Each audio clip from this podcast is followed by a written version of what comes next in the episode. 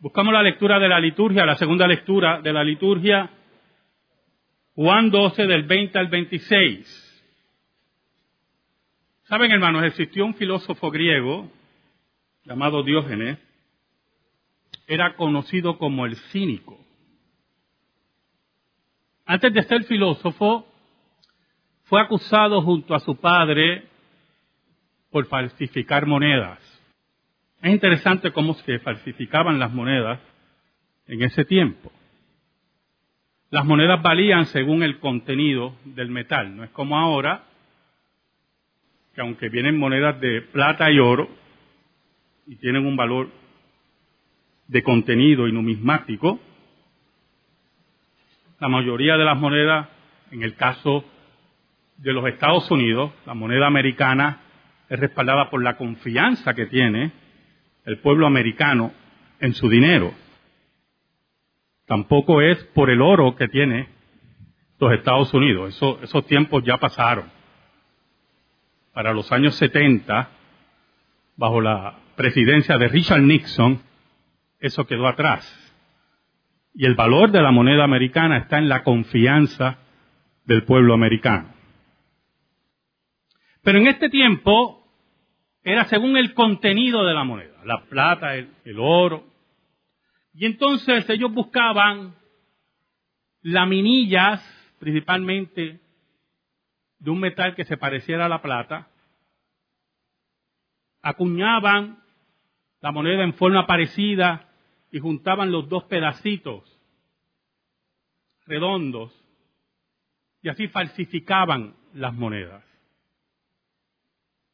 Por lo tanto, el padre de Diógenes era un falsificador, un engañador y un buscón.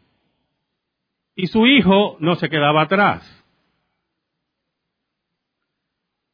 Pero para no caer preso con su padre, Diógenes decidió huir a Atenas y trató de ingresar en una de las escuelas filosóficas que había y logró hacerlo.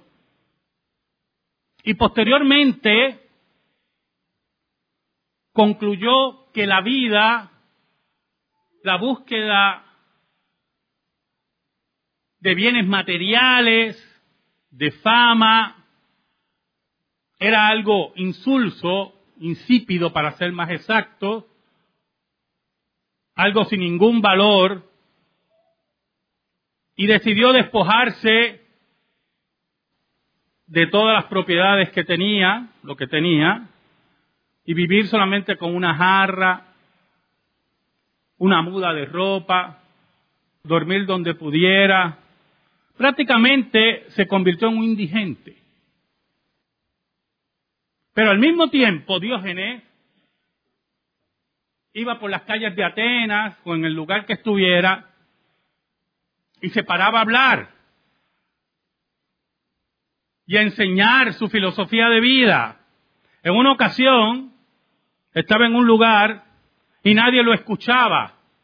Y él empezaba a hablar y nadie lo escuchaba, la gente seguía pasando, lo más seguro lo veían como estaba, y hablando, pues lo considerarían alguien fuera de sí. Pero entonces él decide llamar la atención porque tenía la habilidad de imitar sonidos de aves, como algunos de ustedes tienen, principalmente el gallo, ¿verdad?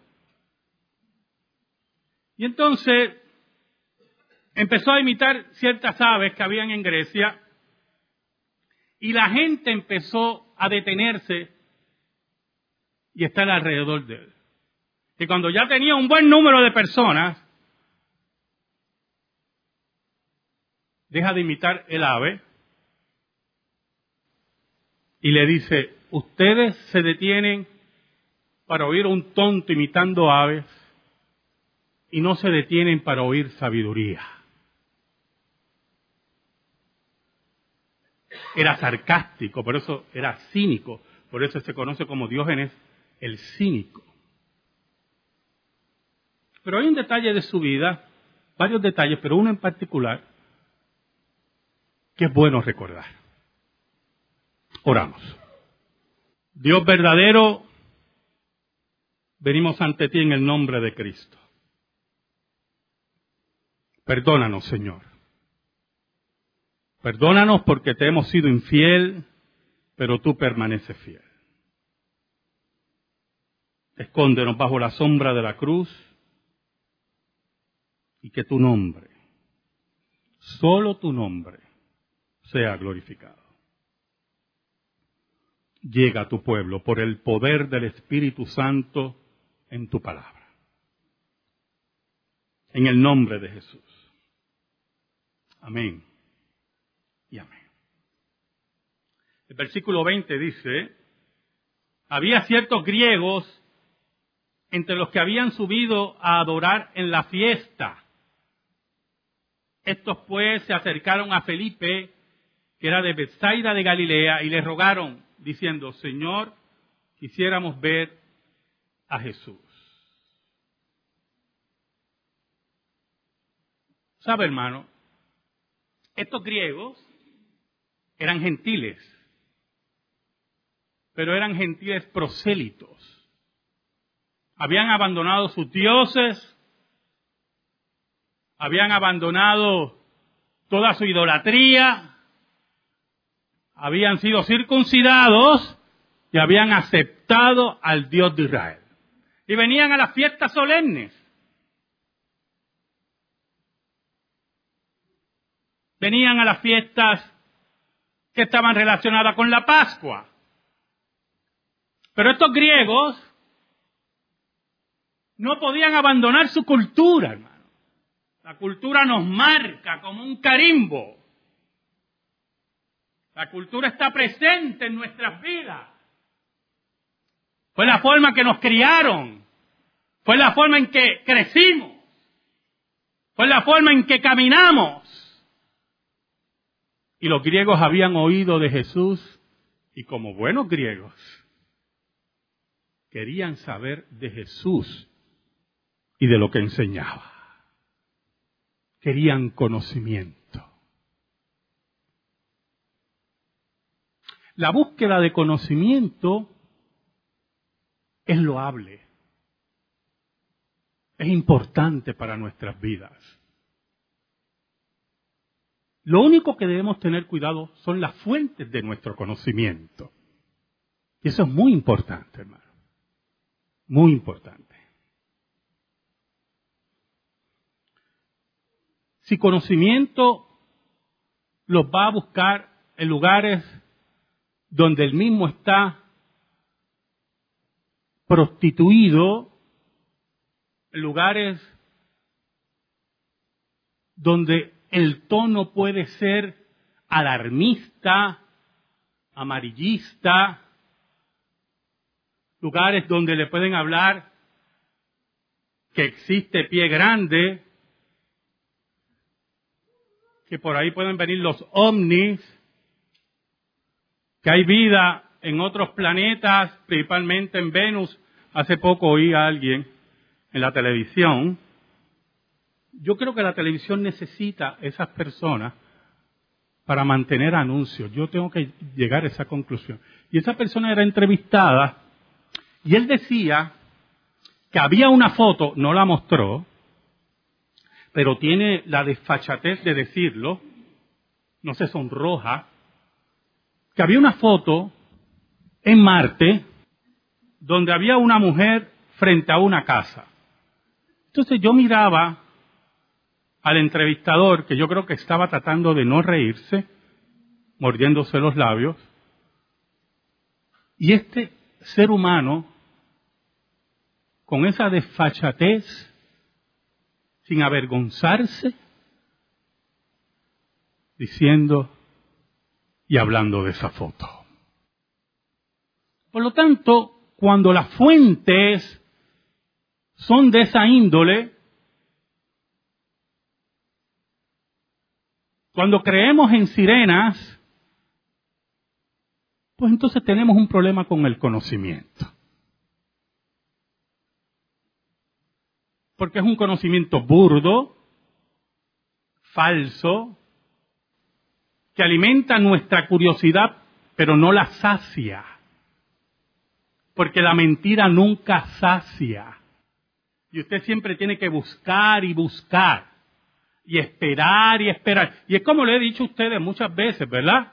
Muchas veces en programas de Discovery, de Story Channel, que ya he perdido el respeto a esos canales, donde hay un programa especial. Hay un programa especial de pie grande y usted está dos horas viendo el dichoso programa y no ve ni una uña de pie grande. Y al final todo es una teoría y posiblemente, y un, ah, y un despilfarro de dinero poniendo en los bosques diferentes cosas. Oiga, y esas cámaras ven todo, aparece todo tipo de animal, pero nunca aparece pie grande. Todo tipo de animal aparece, hasta animales que nunca han visto. Mira eso. Pero pie grande no aparece. Estos hombres habían oído de Jesús. Oye, y venían de lugares lejanos a la Pascua y aún en lugares lejanos y cuando llegaban le habían hablado de Jesús. Y le habían hablado de la enseñanza del maestro y de los milagros increíbles del maestro. Pero lo interesante es que le dicen al apóstol, queremos ver a Jesús. No vienen, no preguntan por una señal del maestro, por un milagro del maestro. Quieren ver a Jesús. Quieren hablar con Jesús. Quieren beber del conocimiento de Jesús como buenos griegos. El judío busca señal, dice el apóstol Pablo. El griego conocimiento. Pero nosotros solamente predicamos a Cristo crucificado, dice el apóstol Pablo. ¿Sabe, hermanos? Diógenes tomó fama. Es interesante, ¿verdad?, cómo los seres humanos toman fama, no importando su, su vida posiblemente, vamos, vamos a tildarla humilde. Y un día increíblemente, Alejandro Magno lo quería conocer. Y cuando llega a una ciudad, sabe que Diógenes está a la orilla de un río. Y el gran emperador, adorado como un dios viviente, que había llegado su imperio hasta la India, se mueve a conocer al indigente de Diógenes. Oiga, y cuando se encuentra con Diógenes, Diógenes no le da mucha importancia y Alejandro Magno le dice, no tiene miedo. Y él dice, ¿usted es un emperador bueno o malo? Le pregunta Diógenes. Y él dice, bueno, entonces ¿por qué tengo que tener miedo? Usted no es bueno y lo tomó en sus propias palabras. Y tuvo un conversatorio con Diógenes. Y Alejandro Magno llegó a decir que si él no hubiera sido emperador, hubiera sido como Diógenes. Aunque con la boca es fácil. ¿Sabe? El versículo 22 dice que Felipe fue y se lo dijo a Andrés entonces Andrés y Felipe se lo dijeron a Jesús. Es interesante, ¿verdad? ¿Cómo ocurre este proceso de intermediarios? ¿Cómo Felipe y Andrés, nombres que vienen del griego, interesante, lo piensan para molestar al maestro, para hacerle el acercamiento al maestro. Y no sabemos las razones ¿Por qué lo piensan tanto? Podemos especular muchas cosas, pero llegó el momento de hablar con Jesús. Ahora, la contestación de Jesús es la que nos intriga. El versículo 23 dice, Jesús le respondió diciendo, ha llegado la hora para que el Hijo del Hombre sea glorificado. Cristo empieza a anunciar que se acerca su muerte, que se acerca la hora negra de ver el rostro grotesco de la pecaminosidad del hombre. ¿A dónde es capaz de llegar contra Dios? ¿Hasta dónde es capaz de llegar el hombre contra Dios? Esa hora terrible, Cristo la llama la hora de su glorificación. ¿Y por qué su glorificación? Jesús dice en el versículo 24, de cierto, de cierto os digo, que si el grano de trigo no cae en la tierra y muere, queda solo. Pero si muere, lleva mucho fruto. Mira qué interesante la contestación de Jesús. Andrés y Felipe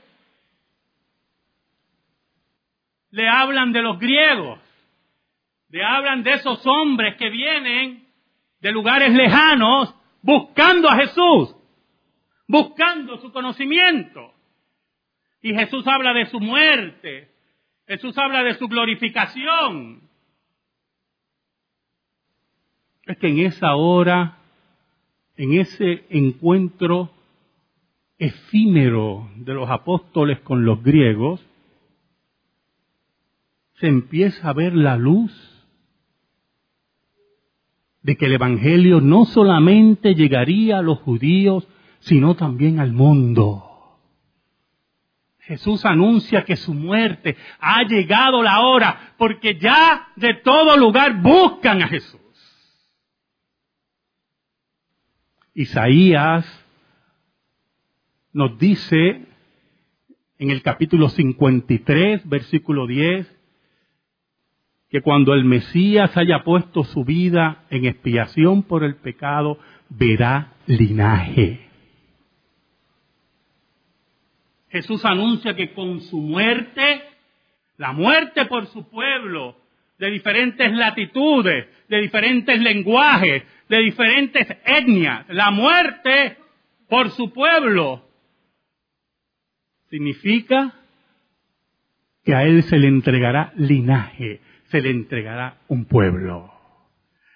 Y cuando Andrés y Felipe van donde Jesús y le hablan de los griegos, la contestación de Jesús es, ha llegado la hora de que se entienda que el Gólgota significa redención para todo el pueblo de Dios alrededor del mundo. Era necesario que Él muriera. La imagen de Cristo la imagen agrícola de Cristo. La semilla que muere para dar vida. Él es la semilla que va a morir para dar vida. Pero añade el maestro, el versículo 25, el reto que significa seguir a Jesús. Aquellos que venían a buscar conocimiento tenían que entender que ese conocimiento significaba acción. El versículo 25, Jesucristo dice, el que ama su vida, la perderá. Y el que aborrece su vida en este mundo, para vida eterna, la guardará. Aquellos que abandonan a Jesús, aquellos que no quieren a Jesús, porque aprecian mucho su vida, aprecian mucho su orgullo, aprecian mucho sus pecados, aunque pueden ser personas muy pobres, aprecian mucho sus riquezas, aprecian mucho su profesión, aprecian mucho sus familias. Hace muchos años, hermano, muchos años. Yo estaba en, la residencia de mis padres, era un adolescente. Oiga, y me impresionó una noticia. Aquí hubo una familia muy famosa en Puerto Rico de criminales. No son los que están pensando, esos son banqueros, de criminales. De apellido Dones, la familia Dones. Y los dones que tenían eran del crimen. Y en esos días habían matado uno de los dones. Yo espero que no oigan este sermón. Y, entrevistaban a la mamá de ellos. A la, a la mamá de esa familia. Y en una el periodista le pregunta si va a cooperar con la policía para capturar al que mató a su hijo. Y estas fueron sus palabras que me impresionaron y yo era un adolescente. Nosotros somos dones. No cooperamos con la policía. No nos interesa la policía. Y como yo fui criado para obedecer la ley, obedecer a mis maestros, honrar a la policía, esa crianza de la antigua escuela pública, no el desastre que tenemos ahora, contra los valores de la familia, contra los valores de la sociedad, mientras los liberales fomentan que se sigan violentando esos valores, porque muchos de esos liberales viven muy cómodos en sus hogares, en sus mansiones, rodeados de alambres de púa, rodeados de diferentes cámaras de vigilancia, y mientras ellos viven cómodos, destruyen a la sociedad puertorriqueña con sus dichos en contra de los valores que responden a la ley de Dios. Oiga, y esa mujer decía, nosotros somos dones, vivimos orgullosos dones, nosotros no cooperamos con la policía. Son personas arraigadas a sus raíces criminales que prefieren, como dice Jesús, aman su vida tanto que prefieren perderla ante Dios. Prefieren perderla ante el juicio de Dios. Por eso Cristo decía, el que ama su vida, la perderá. El que ama padre, madre, hijo, más que yo, la perderá. Pero añade el maestro, y el que aborrece su vida en este mundo, el que decide entregar su vida por el Maestro, el que enfrenta el martirio por el nombre de Cristo, el que enfrenta rechazo en su trabajo por ser un verdadero creyente, el que enfrenta desdén en su familia por haber seguido a Jesús, el Maestro nos dice, para vida eterna la guardará.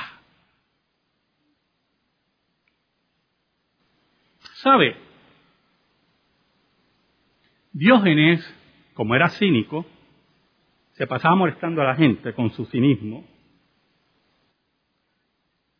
Tenía una práctica que por las noches salía con una antorcha y alumbraba a la gente. Y un día le preguntaron, ¿Qué hacía con esa antorcha alumbrando a la gente? Por las noches. Y él dijo, estoy buscando al hombre perfecto. Estoy buscando al hombre perfecto. Jesús dijo en el versículo 26, si alguno me sirve, sígame. Y donde yo estuviere, allí también estará mi servidor. Si alguno me sirviere, mi Padre le honrará. No hay hombre y mujer más perfecta que aquel que acepta su condición, rechaza su vida y la rinde a los pies de Cristo. Diógenes vivió siglos antes de Cristo. Yo no dudo, hermano, que si estuviera en Palestina, la Palestina de Cristo, oiga, qué cosa tremenda, y fuera por los caminos donde Jesús caminó con su antorcha, encontraría a Jesús, encontraría al hombre perfecto y entendería que su vida es para servir, solo para servir a su rey. Amén. Gracias te damos, Señor. Y te pedimos, Señor, en el nombre de Cristo Jesús, que tu palabra sea impregnada en el corazón de tu pueblo. Por Cristo Jesús oramos. Amén. Y amén. Estamos en silencio, hermano.